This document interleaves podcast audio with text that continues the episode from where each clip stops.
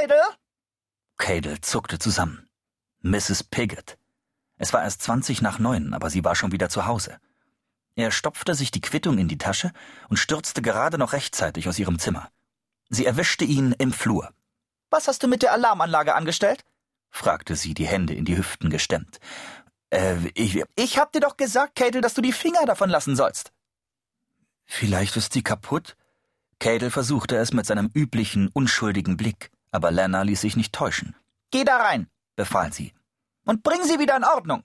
Aber sofort! Er tat wie geheißen. Es gab keinen Grund, sich zu weigern. Er hatte gefunden, wonach er gesucht hatte. Einen konkreten Hinweis. Natürlich konnte es sich auch um eine falsche Spur handeln.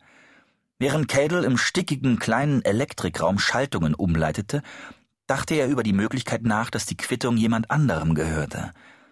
Aber warum befand sie sich dann im Haus der Piggets? Die Sache war in Cadels Augen zumindest verdächtig. Er würde also die Kreditkartennummer überprüfen, anhand seiner üblichen elektronischen Recherchewege, aber nicht auf seinem eigenen Computer. Er würde ein anderes Gerät benutzen müssen, ohne den Verdacht möglicher Beobachter zu erregen. Er hatte sich ganz schön was vorgenommen. Später, als er im Bett lag, zermarterte er sich das Hirn nach einer Lösung für sein Problem. Er konnte über nichts anderes nachdenken. Und schließlich schlief er ein, bevor er einen Weg aus der Zwickmühle gefunden hatte. Um halb sechs wachte er plötzlich bibbernd auf. Er hatte Kopfschmerzen und sein Magen rebellierte. Irgendetwas stimmte nicht. Es ging ihm wirklich schlecht. Nachdem er ins Bad getaumelt war, um ein Aspirin zu nehmen, ließ er sich wieder ins Bett fallen und rührte sich nicht, bis Lana um halb neun nach ihm sah. Cadel, sagte sie, ich gehe jetzt. Er stöhnte. Cadel, hast du heute gar keinen Unterricht? Lana trat einen Schritt näher und schnappte nach Luft. Gott, rief sie. Bist du krank? Cadel, Cadel, oh Gott! Sie legte ihm eine Hand auf die Stirn. Es fühlt sich nicht an, als hättest du Fieber, stellte sie besorgt fest. Was ist nur los mit dir? Ich, ich hab Kopfschmerzen. Ach, du liebe Güte. Und Bauchweh. Mir, mir ist schlecht. Lieber Himmel, ich habe eine geschäftliche Verabredung.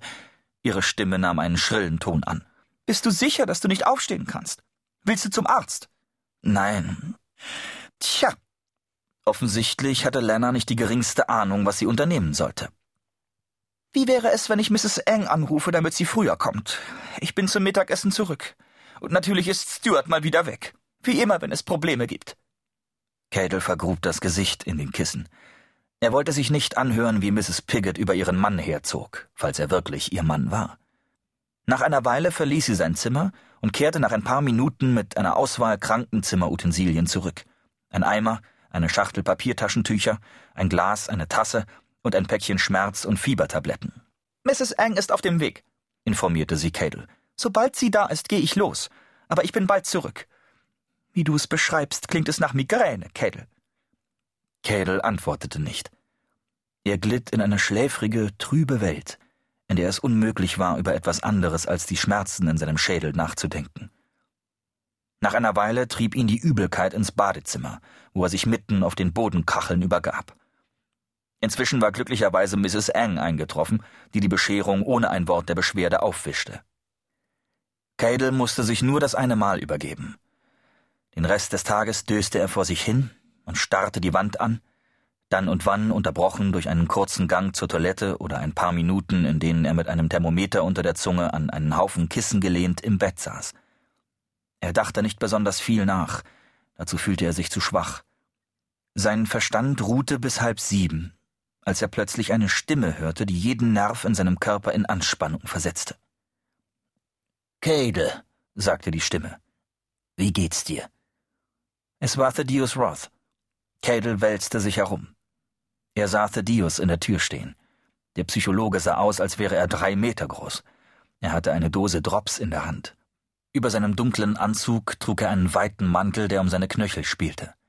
Da du nicht zu deinem Termin kommen konntest, dachte ich mir, dass ich einfach auf dem Heimweg vorbeischaue, bemerkte er und trat ein. Er setzte sich auf Cadels Schreibtischstuhl, der wie ein Baum im Wind ächzte. Wie geht's dir? Gut, äh, schlecht meine ich aber schon etwas besser als vorher. Schön, erwiderte Thaddeus und stellte die Drops auf Cadels Schreibtisch. Die sind für dich. Ich hab immer gern eine Dose davon in der Nähe, wenn ich krank bin. Ist es wieder was mit der Brust? Äh, äh, nein, ich glaub nicht. Vielleicht zum ersten Mal in seinem Leben freute Cadel sich nicht, Thaddeus zu sehen. Eine heiße Welle der Schuld durchströmte ihn und ließ ihn erröten. Er wollte nicht mit Thaddeus sprechen. Er war zu verwirrt. Er hatte zu viel Angst. Lena sagt, dass du kein Fieber hast, fuhr Thaddeus fort. Nur Kopfschmerzen, Übelkeit und Mattigkeit. Cadel nickte und schlang die Decke fester um sich. Seine Augen fühlten sich tatsächlich so an, als wären sie riesengroß, als er zu Thaddeus aufblickte. Der Psychologe erwiderte seinen Blick nachdenklich. Seine dunklen Augen verrieten nichts. Welch ein Jammer, bemerkte er. Hast du gestern vielleicht irgendwas gegessen? Etwas, das dir nicht bekommen ist? Sein Tonfall klang gleichmütig, aber Cadel wusste genau, worauf Thaddeus hinaus wollte. Nein, du hast doch nicht etwa einen Kater, Cadel. Hast du dich vielleicht davon gestohlen, um ein wenig herum zu experimentieren? Cadel errötete erneut. Nein, wiederholte er und holte tief Luft. Also habe ich das Überwachungsteam abgehängt? Einen Moment lang herrschte Stille. Thaddeus hob eine Braue. Ja, antwortete er gedehnt. Das hast du. Ich wollte wissen, ob ich es schaffe. Jetzt, wo ich Täuschung studiere. Cadel fragte sich, ob diese Erklärung in Thaddeus Ohren ebenso unglaubwürdig klang wie in seinen eigenen. Vielleicht nicht. Der Psychologe nickte verständnisvoll. Ja, natürlich, murmelte er. An deiner Stelle würde ich mir das allerdings nicht zur Gewohnheit machen, in Anbetracht der Umstände. Das hab ich nicht vor, versprach Cadel. Ihm war vollkommen klar, dass Thaddeus Worte eine Warnung darstellten. Deutlicher würde der Psychologe nicht werden. Aber du musst dir keine Sorgen wegen Mrs. Brezek machen. Sie wird mir nichts tun. Doch, das wird sie, wenn du ihr nicht zuerst etwas tust, gab Thaddeus zurück. Hast du das, Cadel? Hast du etwas unternommen? Cadel schüttelte den Kopf. Bislang nicht, antwortete er zögerlich. Ah. Aber ich hab es vor. Gut. Ich, ich hab eine Idee. Ich hätte es heute gemacht, aber Du warst krank, natürlich. Ich verstehe.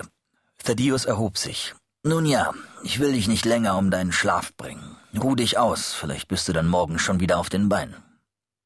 Erneut nickte Cadel. Er fing gerade an, sich wieder zu entspannen, als Thaddeus in der Tür innehielt und sich umdrehte. Gibt es etwas, das dir Sorgen bereitet, Cadel? erkundigte er sich mit sanfter Stimme. Beschäftigt dich irgendwas? Cadel zwang sich nicht zu schlucken. Nein, was meinst du damit? Ach, nur so ein Gedanke. Manchmal manifestiert sich Stress in Form von physischen Symptomen, Müdigkeit, Kopfschmerzen und ähnliches. Thaddeus Blick bohrte sich in Cadel. Macht dir irgendjemand am Institut Probleme? Nein, das war zumindest keine Lüge. Cadels Stimme war ruhig und fest. Überhaupt nicht. Du hast doch nicht etwa Angst, ins Institut zu gehen. Nach dem Zwischenfall letzte Woche. Wenn's nämlich daran liegt, Cadel. Ich hab keine Angst. Ehrlich. Morgen gehe ich wieder hin. Cadel mobilisierte seine letzten Energiereserven und präsentierte Thaddeus eine ehrliche, großäugige Miene, die ihn offenbar wenigstens teilweise überzeugte. Er musterte Cadel noch einmal forschend, dann zuckte er mit den Schultern und wandte den Blick ab. Das erleichtert mich, erklärte er. Die Vorstellung, dass du dort unglücklich bist, wäre schrecklich. Schließlich habe ich dir das Institut empfohlen. Ich werde einer gewissen Person natürlich mitteilen, dass du krank bist. Er wird sicher betrübt sein. Klar, erwiderte Cadel unbeholfen.